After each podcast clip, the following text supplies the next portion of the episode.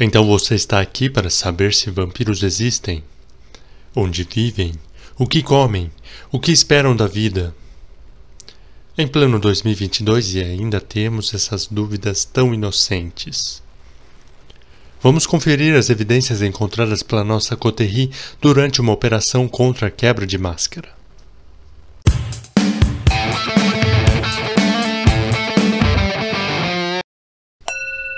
Muito boa noite, espectadores. Tudo bem com vocês? Aqui é o Dr. Plague para mais um vídeo do canal do Vampiro Blogueirinho. Espero que esteja tudo bem com vocês. Antes de iniciarmos a história de hoje, já deixe seu like para valorizar o trabalho aqui no canal. Deixe nos comentários suas sugestões ou críticas para os próximos vídeos e se inscreva aqui no canal caso queira receber mais conteúdo do cenário sobrenatural de Curitiba e região. E então chegamos à nossa pergunta do vídeo de hoje. Vampiros existem? Em pleno 2022, um ano que se diz regido pela ciência e a razão, nós ainda somos assombrados por esses estranhos mitos. Esses seres que habitam o nosso imaginário sobrenatural resolveram dizer que ainda existem. Calma, espectador. Todos nós sabemos, no fundo, o significado e a resposta desta pergunta. E para colocar mais dúvidas ou certezas nas mentes de nossos ouvintes, iremos demonstrar aqui no canal uma transmissão interceptada pela nossa coterie. Essa transmissão aparenta ser de uma facção rival à da Torre de Marfim. Acredite-se que sejam anarques que, indevidamente abraçaram um novo vampiro e que agora estão usando tudo o que podem para explicar a condição dele. Segue a transmissão na íntegra.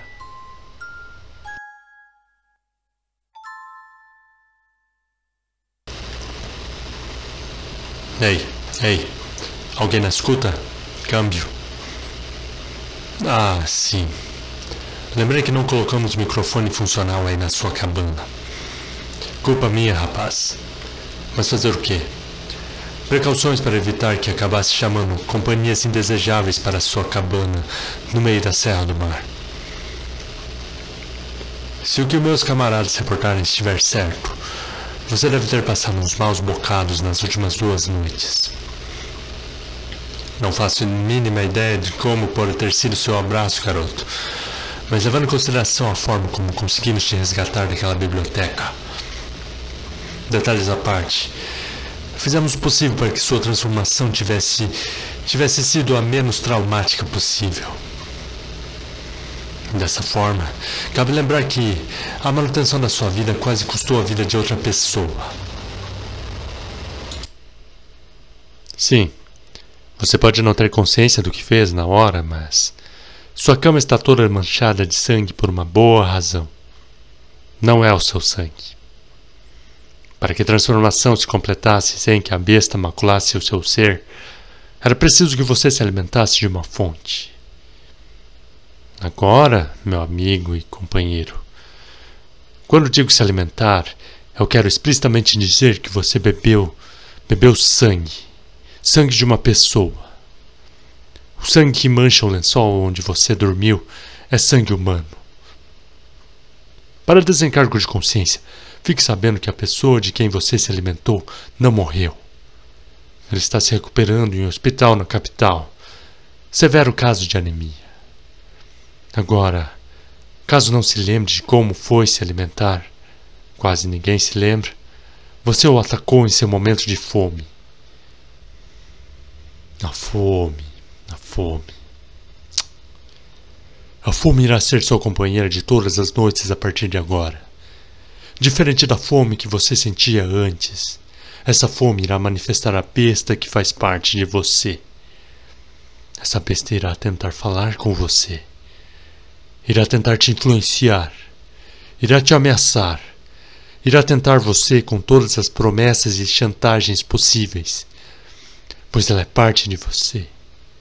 A parte que você normalmente negaria a existência. Mas a besta está lá. esperando para dominar pouco a pouco a sua consciência. Agente Federal Ferreira, dia T de 2022. Segunda parte da transmissão de baixa frequência captada próxima a Paranaguá. Agora, meu companheiro. Espero que tenha digerido bem a ideia de que agora é um bebedor de sangue. Nós normalmente chamamos a nós mesmos de vampiros.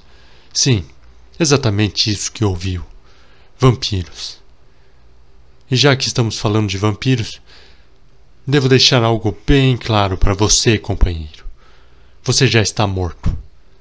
Assim como eu e os demais vampiros que estão por aí no mundo, estamos todos mortos. Pelo menos na prática.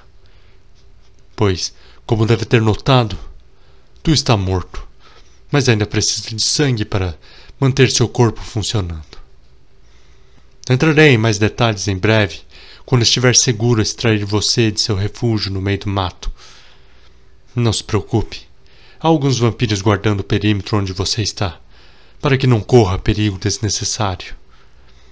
Afinal, você tem um bom potencial para ajudar a nossa causa. Agora, quanto aos outros vampiros, alguns vampiros mais antigos fazem referência a si mesmo como cainitas mas até hoje acho que isso é coisa de velho. Tipo aqueles saudosistas que escrevem farmácia com PH. E é aí que está a questão aqui em Curitiba, meu amigo. Existem alguns grupos de uma facção que é conhecida como Torre de Marfim. Uma facção que reúne a nata dos vampiros mais antigos e poderosos de uma região. Essa Torre de Marfim, também conhecida como Camarilla, tem sido um problema para nós vampiros mais jovens. Pois imagine uma situação, imagine uma associação que você não pediu para fazer parte, mas os membros dessa organização estão ali, toda a noite te vigiando, te cobrando certo tipo de etiqueta, certo tipo de comportamento, e o que é pior, te cobrando obediência cega e inquestionável ao tal do príncipe. Sim, o cara que manda na facção se intitula príncipe. Pois é, companheiro direto dos tempos feudais para nossa Curitiba. Parece que esses caras vieram junto com os portugueses e espanhóis, subiram a serra e por aqui ficaram. Por alguma razão religiosa, sei lá, rolou um tempo de inquisição por aqui, mas não lembro direito. Nunca fui bom em história. Então, esses vampirões se aproveitaram da Inquisição e decidiram se organizar nessa tal camarila. Mas resumindo, esses vampiros velhos aí estão todos tentando nos ludibriar com a promessa de segurança e suporte. Só que eles esquecem de dizer que essa proteção vem não com uma bota nos nossos pescoços, mas com uma espada em nossas nucas. Pronto para nos usarem como bucha de canhão ou como bode expiatório para alguma besteira praticada por algum vampiro velhote por aí. Fica esperto. Agente Federal Moura, dia de de 2022. Terceira parte da transmissão de baixa frequência captada próxima a Paranaguá. Companheiro, tenho acompanhado relatórios sobre sua evolução nas últimas noites. Tu tens lidado bem com a ideia de que agora é um vampiro. Gostaria de poder explicar melhor o que isso realmente significa mas isso vai ficar para quando formos te encontrar pessoalmente. Até lá, tenho que lhe explicar quais as consequências de ser um vampiro, principalmente em uma cidade como a de Curitiba. Tu entendeu que precisamos de sangue para podermos conviver civilizadamente uns com os outros. Aí é que mora o problema. O sangue que você recebeu nas últimas duas noites foi especialmente tratado de uma forma que possa te sustentar, por enquanto. Mas depois que isso tudo passar, terás que dar um jeito de se alimentar sozinho. Normalmente através de caça. Apesar de não gostarmos desse termo, é bem mais seguro do que sair por aí pedindo caridade para as pessoas e explicar para elas que és um vampiro. Sério, Isso já causou o desaparecimento de muitos humanos nessa cidade. Pois se há alguma coisa que a tal Camarilla é boa, é em apagar rastros de quebra de máscara. Falando nisso, se há alguma coisa que nós e aqueles velhotes da Camarilla concordamos, é jamais revelarmos nossa natureza para os humanos. Isso é básico do básico. Há algumas exceções, mas isso será explicado pessoalmente. Mas nunca revele para nenhum humano que nós existimos. Nem que seja sua mãe ou qualquer outro ente querido seu, jamais diga que é um vampiro. O índice de, pe de pessoas desaparecidas nesse estado já é autossuficiente, graças ao sabá ou algum degenerado ancião no batel ou no centro cívico. Não precisamos de mais gente desaparecendo porque algum vampiro resolveu pedir desculpas por ser vampiro bem no meio de um bar. Isso quando a pessoa não reaparece parecendo ter saído de um filme de terror. Sabe o que significa depois, meu camarada? Significa mais forças de segurança humanos fazendo perguntas demais perto da gente.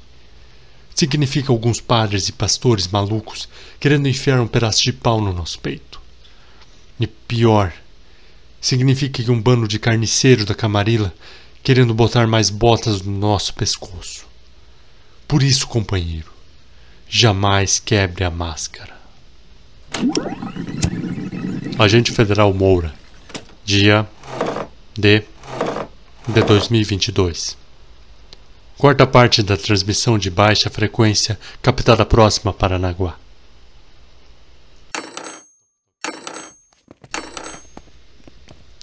Quem é?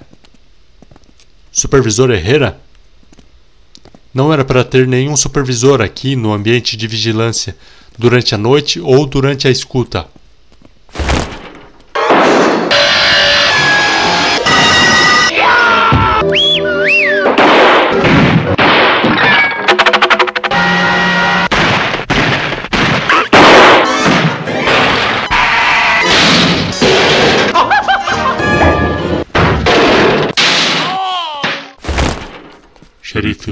Elementos no ninho de escuta foram imobilizados conforme planejado.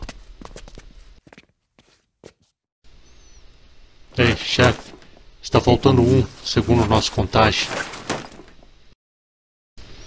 Droga, vocês sabem o que fazer.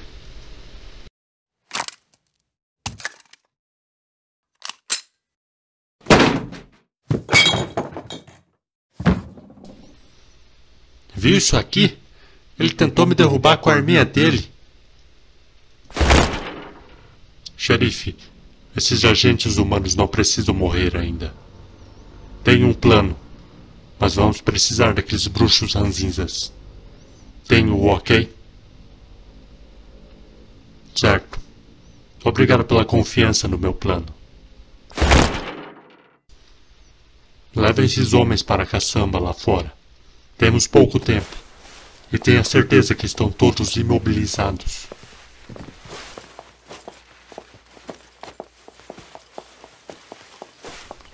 Agora, vamos ver o que essas crianças rebeldes andam aprontando. Assim, meus caros espectadores, termina nossa gravação contendo evidências da existência de vampiros em Curitiba e região.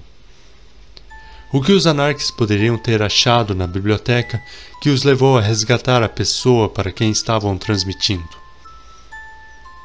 E mais interessante, qual biblioteca eles poderiam estar bisbilhotando naquela hora?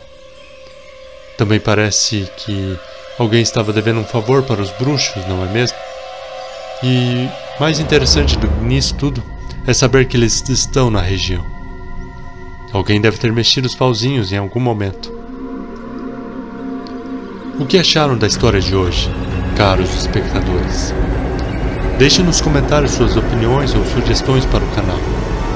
Deixe seu like para valorizar o trabalho aqui no canal.